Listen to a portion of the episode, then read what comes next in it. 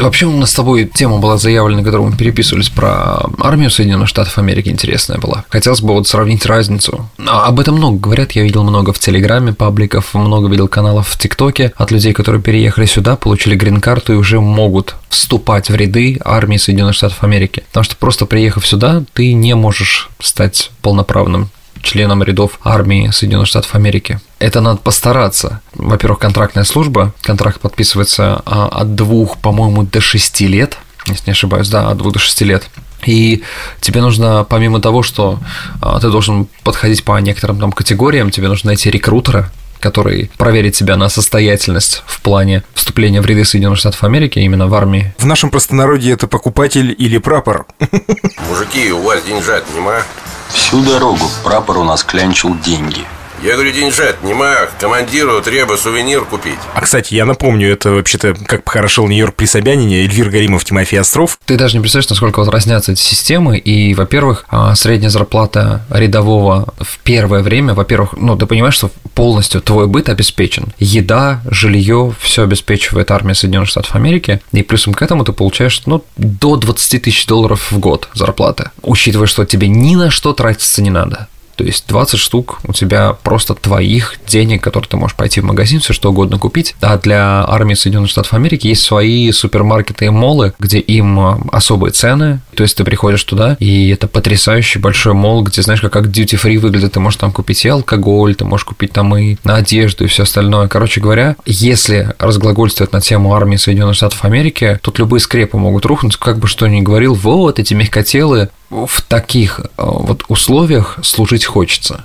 Вот честно тебе скажу, я человек, который не особо вообще приветствует э, слово война, да, и армия и так далее. То есть, ну, я как бы отстраненно держусь от этого, я не, не вояка в этом плане. Но посмотрев все это и зная подноготную от своих знакомых, кто проходил службу, я понимаю, что это круто. Это круто. Если мы не говорим про горячие точки, конечно. Какой возраст от и до скольки можно попасть в армию? Возраст попадания в армию 17 а, нижний порог и 42, по-моему, верхний порог. Военно-воздушные силы а, по-моему, до 27 только принимают. Да, то есть э, там немного такой другой лимит, входной порог. И опять же, для того, чтобы попасть в ряды, ты не имеешь права просто, например, приехать в штат такой, я хочу. Нет, ты должен быть либо перманентным резидентом, что означает, у тебя есть грин-карта, либо же уже у тебя должен быть паспорт. Но когда ты приходишь в ряды с грин-картой, это дает тебе право ускоренного получения гражданства, в отличие от того, что происходит на, в обычной гражданской жизни. То есть а, ты прям подаешь отдельную форму, и тебе очень-очень быстро по сравнению с за службой в армии, за, там, скажем, на берегу, да, выдадут паспорт Соединенных Штатов Америки. То есть это максимально ускоренный путь. Если вообще, ну, я, конечно, я думаю, что глупый вопрос, но тем не менее вдруг кто-то не знает, есть ли понятие срочной службы э, в армии или все только контракт? Только контрактная служба служба, здесь нет срочной службы, здесь нет обязательного призыва. И помимо того, что ты просто должен попасть по физическим нормативам, по там, психологическим и всем остальным, ты должен сдать так называемый ASVAB. ASVAB – это тест, который прошифровывается как Armed Services Vocational Aptitude Battery, короче, там что-то такое. И он предназначен для того, чтобы выявить твои... В конце прозвучало как песня. Да, вот, они... Он должен выявить в тебе сильные стороны и определить, какие вот военные специальности тебе лучше подходят. И тест включает в себя вопросы из науки, математики, механики, электроники, там просто космос. Тебе еще... Ну, то есть, опять же, ты можешь пройти этот тест, и если ты скажешь, чувак, ну, только рядовой. Ну, только рядовой. Ты можешь сказать, ну, к сожалению, значит, не пойду в армию. Слушай, ну, ты посмотри, насколько у нас э, высокопрофессиональная армия. Я никаких тестов не проходил, а у меня в военнике записано помощник начальника канцелярии. Оп, уже определили, понимаешь? То есть они только посмотрели на меня у стойки в военкомате и сразу поняли, ага, вот этот с серьгами потлатый, сразу, сразу пойдет помощником начальника канцелярии. Но вот когда ты хорошо сдаешь тест, ты можешь выбрать одну из 150 специальностей в армии. 150 специальностей. Это, конечно, вообще... Ну, конечно, питание, проживание, что я говорил, за счет вооруженных сил и там заработная плата. Верхняя планка заработной платы, по-моему, если не ошибаюсь, 140 тысяч долларов в год. А, вот, это, конечно же, высшие, высшие военные чины, да. А если ты военный врач, то это 9 тысяч с чем в месяц. То есть тоже очень неплохо, учитывая, опять же, я буду повторять, что тебе ни на что тратиться не надо. Армия тебе оплачивает все переезды, все э, командировки, то есть э, армия тебе снимает квартиру. Короче, После этого еще обеспечена крутая пенсия, особенная пенсия, и куча привилегий из серии бесплатное обучение в университетах, медстраховки на тебя и всю семью, то есть там ну, много чего. Давай я все-таки в оправдание нашей армии скажу, я тоже не, не сильный сторонник вообще армейской службы как таковой, но тем не менее у меня, например, есть ребята, которые попали в президентский полк служить и, ну, не, не ребята, а конкретный человек, да, есть приятель, который попал в, служить в президентский полк, и после этого у него была возможность выбора поступления тоже на очное отделение, на бесплатную основу, да, обучения. И он пошел в МГУ на геофак, учился у Николая Николаевича Дроздова, вот это вот все в мире животных, да, и он до сих пор, он до сих пор связан с МГУ, возит э, группы студентов и так далее, то есть э, именно благодаря ему я побухивал в МГУ однажды. Вот, поэтому это тоже, в принципе, присутствует, конечно, не так масштабно. Я считаю то, что, ну, в целом сейчас у нас армия тоже неплохо обеспечена. Чего уж там греха таить, особенно некоторые ее подразделения, типа Росгвардии. Но по поводу службы в, США, есть ли, э, то есть вот можно ли встретить военного, э, ну, то есть столько же военных по улицам ходит, как у нас здесь? А, нет, они, конечно, ходят, их достаточное количество, ты знаешь, э, мне особенно приятно, что когда обычные гражданские люди встречают военного здесь на улице, они обязательно говорят фразу, которая прям Представь, вот мы идем по улице, да, и на, на, к тебе идет рядовой, рядовой солдатик, и ты видишь его и говоришь спасибо тебе за, за, за твою службу. Вот в Америке так говорят. Thank you for your service. Спасибо большое за службу. И это благодарность от обычных людей просто как привет сказать. Я просто подумал, что если бы по пути попался представитель службы ФСБ, ты говоришь thank you for your service, он говорит secret service.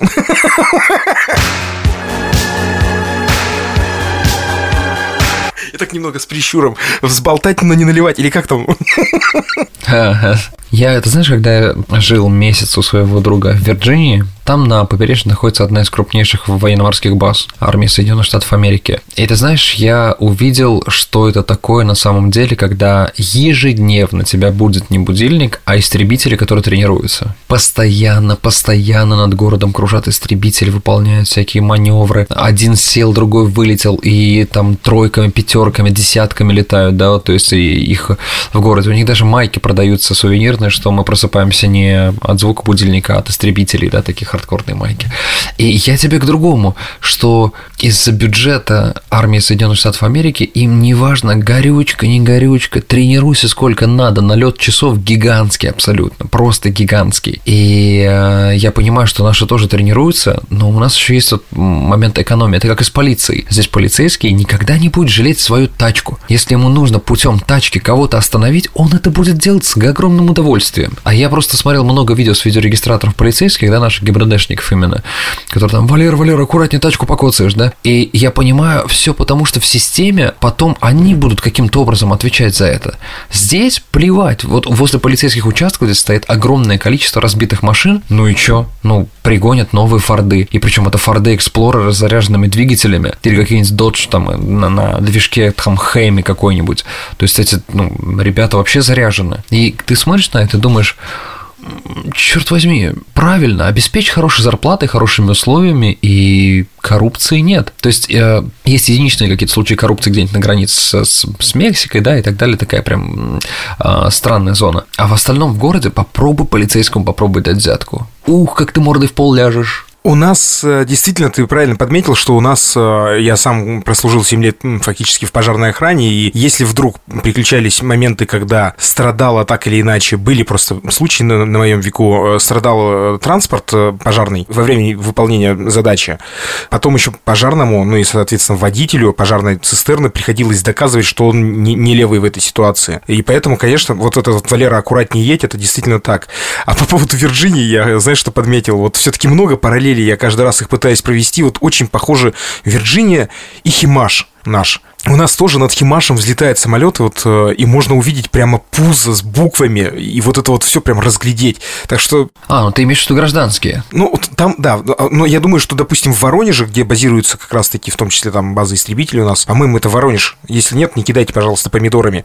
Там наверняка тоже есть такие прецеденты, когда вот... Но вот мне хочется узнать от людей, которые это видят, которые живут в этих местах, насколько вот налет часов гигантский. Потому что то, что я увидел там, это объемно, как будто бы парад происходит постоянно. Ты просто лежишь на пляже, а Вирджиния Бич это длинный пляж, а вот, а ты лежишь и смотришь, как проходит какой-нибудь просто линкор, который отправляется куда-нибудь на учение, гигантский просто авианосец. Дальше там над тобой летают и военные вертолеты, и а, еще, кстати, постоянно идет спор такой интересный между россиянами и американцами, но это такой не надуманный со стороны России, а он правда существующий, что наши МИГи, да, которые являются там... Кто, кто у нас сейчас вообще флагман, МИГ или СУ? Ой, слушай, я боюсь тут тебя обмануть. Скорее всего, СУ, потому что, а, ну, короче говоря, дело в том, что система американских самолетов выстроена сейчас таким образом, что новые самолеты, все приборы управления на одном гигантском дисплее, ну, знаешь, как у Теслы, вот, то есть на одном дисплее. А у нас много-много-много аналоговых приборов. И, по сути, с одной стороны, американцы в этом выигрывают, потому что удобнее ориентироваться пилоту, с другой стороны, если один прибор выйдет из строя у российского э, истребителя, можно продолжить ориентирование по другим. А тут, если выходит из э, строя один дисплей, ты просто вслепую. Но мне рассказали э, военные, это, ну, это не секретная информация, можно кучу где найти. У них есть система... Иван Сафронов тоже так думал, вот уже полтора года сидит в СИЗО. Вот. У нас, ну, то есть, много рассказов ходят здесь про систему под названием «Глаз Бога». Как это звучит просто? Глаз Бога. Есть вариант, что это? Все зависит от последней буквы в слове глаз. Глаз или глаз? Нет, глаз. Глаз. Глаз Бога. Короче говоря, а, есть кнопка на шлеме пилота, когда опускается забрало специальное дисплеем, и оно делает твой самолет практически невидимым. То есть, соответственно, ты сквозь него, ну, не невидимым, прозрачным, правильно сказать, ты сквозь него благодаря камерам, пожалуй, я не знаю, я не буду гадать, ты можешь осматривать по сторонам все воздушное пространство. Панорама, в общем. Панорама, да, панорама при помощи, вот это называется глаз бога. Круто, да? Как минимум звучит прикольно. Давай я останусь, э, пусть это будет по-другому называться, давай я останусь э, с тайной верой в то, что у наших пилотов примерно такое же есть. Да, наверняка. Ну да, мы же на «Жигулях» тоже дрифтуем и выиграем чемпионаты, поэтому... Ты знаешь, я бы так сказал, Эльвир, давай маленькую, но в то же время крупную поправку на ветер. Не наши истребители хороши, как мне кажется, а наши люди умудряются из этого делать конфетку. Те, кто с этим работает, те, кто это делает, кто управляет этим и так далее. То есть это люди, им слова. Главный, главный потенциал, да, России, это, это к счастью, пока что ну, только люди, это не технологии, это люди. Потому что те, которые хотят с технологиями, то есть идти в ногу, они, к сожалению, мигрируют. Знаешь, американская правда в том, что они хороши тем, что они покупают мозги за хорошие деньги со всего мира. Не воруют, не принуждают, а именно покупают. Как знаешь, вот я читал какой-то паблик в Инстаграме про академика Сахарова, нашего замечательного, и сколько там комментариев про «да он предатель, вот пусть и валит там за рубеж и все остальное». Я думаю, а вы не думаете, что не оттуда надо копать, что страна, которая благодаря ним развивалась, она не ценила этих людей, а и загоняла в трудовые лагеря, где они, вероятнее всего, могли погибнуть, потому что трудовой лагерь звучит очень нежно. Это концентрационный лагерь. А у нас, э, мне кажется, испокон века так было. При любом правителе это касается не только там постбольшевистского времени, да, и я думаю, что примерно то же самое было и в царские времена. Это какой-то менталитет э, не, неизживаемый. Ну, разве что, может быть, эпоха расцвета. Это от Петра до Екатерины, может быть, когда... Ну, ты глубоко копнул, потому что нам все таки мне кажется, нужно мерило брать с э, революции, потому что она изменила многое. Она изменила очень многое в умах людей, в менталитете. Ты же помнишь про обязательную французскую программу при э, обучении да, в университетах, в школах, вот, то есть люди могли читать на французском, разговаривать на нем. Почему у Толстого так много в «Войне и мире», да, например, просто чистого перехода на французский? Я приведу сейчас пример. Очень емкий и буквально совсем свежий двух дней давности. Меня мой друг э, попросил, так как он не проживает здесь, в Екатеринбурге, но имеет квартиру, и у него съехали постояльцы, и он решил поискать других, попросил меня просто показывать квартиру, потому что она находится в соседнем подъезде от меня. Я же ему ее и покупал, ну, то есть выбирал ее на свою голову. На свои же деньги. На свои же деньги, да. И приехали два парня. Че переписал, не понимаю, я вообще его два дня видел как. В каком, в каком я состоянии был, не понимаю, да. Приехали смотреть квартиру ребята египтяне, они учатся у нас э, в медицинском университете. Ага, частая практика. Да, и э, вот эти мальчишки там 18-летние, да, то есть они на первом курсе учатся, конечно, они там слабо знают русский язык, и мы стали с ними общаться, один-то вообще не понимает, второй как-то плюс-минус еще ориентируется. И я в какой-то момент его спрашиваю, do you speak English? Он такой, oh, yeah, yeah. Я ему говорю, I don't understand. И он такой, типа, дай пятюню. Я к тому, что, понимаешь, я сейчас не хочу сказать даже египтяне. Я хочу сказать, что это наш... Ну, мы, конечно, потом на ломаном английском пытались изъясняться с ними, но я просто к тому, что это отсутствие нашего образования. Это мне должно быть стыдно за то, что я не знаю английский язык. Это парни из Египта 18-летние приехали в столицу Урала и говорят, yes, of course, давай, конечно, поговорим на английском.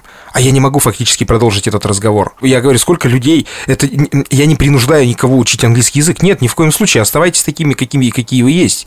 Но это наша проблема, что мы не умеем коммуницировать с остальным миром полностью. Даже не только языковой барьер, в первую очередь психологический барьер, потому что а, нас научили, что не нас с тобой, но мы с тобой и не большинство россиян, потому что вот те, кто нас слушает, они, они точно жители крупных городов. Если они знают, что такое подкаст, это, естественно, успешные жители крупных городов, которые и путешествовали в своей жизни, и добились чего-то, и заработок у них а, от среднего и выше. Не от среднего путинского, а от среднего нормального, вот, не от 17 тысяч рублей. Ты знаешь, вот обидно понимать, что вот та глубинка, которая составляет наибольшее количество людей в России, они вот сидят и думают, да нафига нам пиндосовский язык учить? Да для саморазвития, не для того, чтобы там, не знаю, на войне им что-то объяснять. Почему только война? Весь мир живет ну, более-менее нормально, скажем так. Особенно западный, я говорю про западный мир. Я вот с кем не пообщаюсь, у американца никогда не возникает мысли, знаешь, вот просто пообщаешься с ним, он такой, ты откуда? Я из России. О, мы вам навтыкаем сейчас прямо вот по самую гортань, да?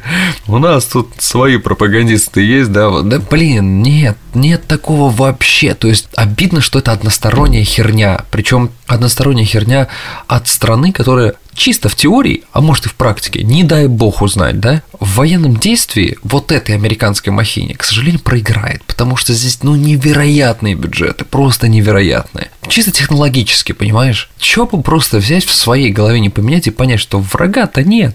Вот ты знаешь, спроси какого-нибудь американца про, вот, знаешь, желает ли он там русскому смерти, так он даже не думает об этом. Он такой, Россия, о, я знаю, Москва, Москва, Россия. Да нет, это не все, у нас больше есть территорий. It does matter.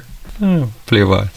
Слушай, раз уж мы с тобой заговорили об армии, я предлагаю все-таки более буквально в нескольких словах э, о каких-то технических моментах поговорить. Э, что едят в американской армии? О, слушай, я честно, я прям так хочу найти это видео, что в телеге оно было. Потому что в американской армии столовка, так называемая, это фудкорт. Фудкорт, на котором у тебя на раздаче, как знаешь, вот э, есть шведский стол в турецком отеле. Ты подходишь, берешь вот это, вот это, наливаешь себе кофе, берешь себе еду, которая тебе нравится. Это может быть веганская еда, это может быть мясоедская еда, да, то есть это может быть все что угодно. Там кусок пиццы взять себе вкусный, который приготовили только что. Это полноценная хорошая еда, которую ты сам себе выбираешь, накладываешь и ешь сколько хочешь. Вот и все. Это офигеть какая высокая, большая разница с э, тем, что мы слышали или видели. Опять же, вот ты говорил там про президентский полк, я уверен, что там, ну, окей. Но здесь это всецело везде условия, в которых они живут. Если они живут в казармах, так называемых, это комната, комната, которая больше похожа на такой мотель, наверное, да, то есть недорогой. Живут в комнате по одному-два человека максимум. Есть душевая, есть туалеты, все обычного хорошего, приятного такого качества. То есть, как, ну, действительно, вот в мотеле в каком-то. Это все чистенько, опрятненько. Там есть шкафчики, есть кондиционеры, есть Wi-Fi, пожалуйста. Убираются они сами или это приходит, делает уборщица? Сами, сами, нет, это сами. Это все-таки порядок такой армейский, они убираются сами. А, естественно, какие-то другие территории, может быть, которые не касаемо казармы и всего остального, да, вот, ну, казармами язык не поворачивается это назвать, надо будет обязательно найти какое-нибудь видео на YouTube а, с там, тысячами доказательств того, как это вообще происходит здесь. Есть несколько тикток-каналов интересных одного человека, который говорит на русском и рассказывает про американскую армию. Он, видимо, то ли родился здесь э, с русскими родителями, то ли же он а, приехал очень давно, то есть он уже смог поступить в ряды. И он рассказывает про то, как а, подшучивает, опять же, знаешь, так иронично, как загнивает американская армия. Самый, наверное, предполагаемый вопрос. Есть дедовщина в американской армии? Я думаю, что в какой-то мере, конечно, есть. Она есть, но она не проявляется... Ну, скажем так, вот знаешь, помнишь, как в фильме «Майор Пейн», да, когда просто там сержант орет на строй? Я думаю, вот она, американская дедовщина. Слушай, я здесь некомпетентен. Вот этот вот вопрос лучше а, я ставлю вот прям подвешенным, просто на уровне рассуждения, потому что сейчас ляпну, да, конечно, нет. И она есть, да, или наоборот. То есть не буду выгораживать то, чего не знаю, говорю только типа по фактам. Слушай, да на самом деле я уверен, то, что это опять была диверсия по поводу Майор Пейн. Э, наверняка это наши все извратили, и вот это актеры дубляжа перевели так. Вы все из разряда, да? На самом деле он просто таким образом на улыбке, это уже дубляж виноват, а он на, на улыбке поздравлял ребят э, с 23 февраля.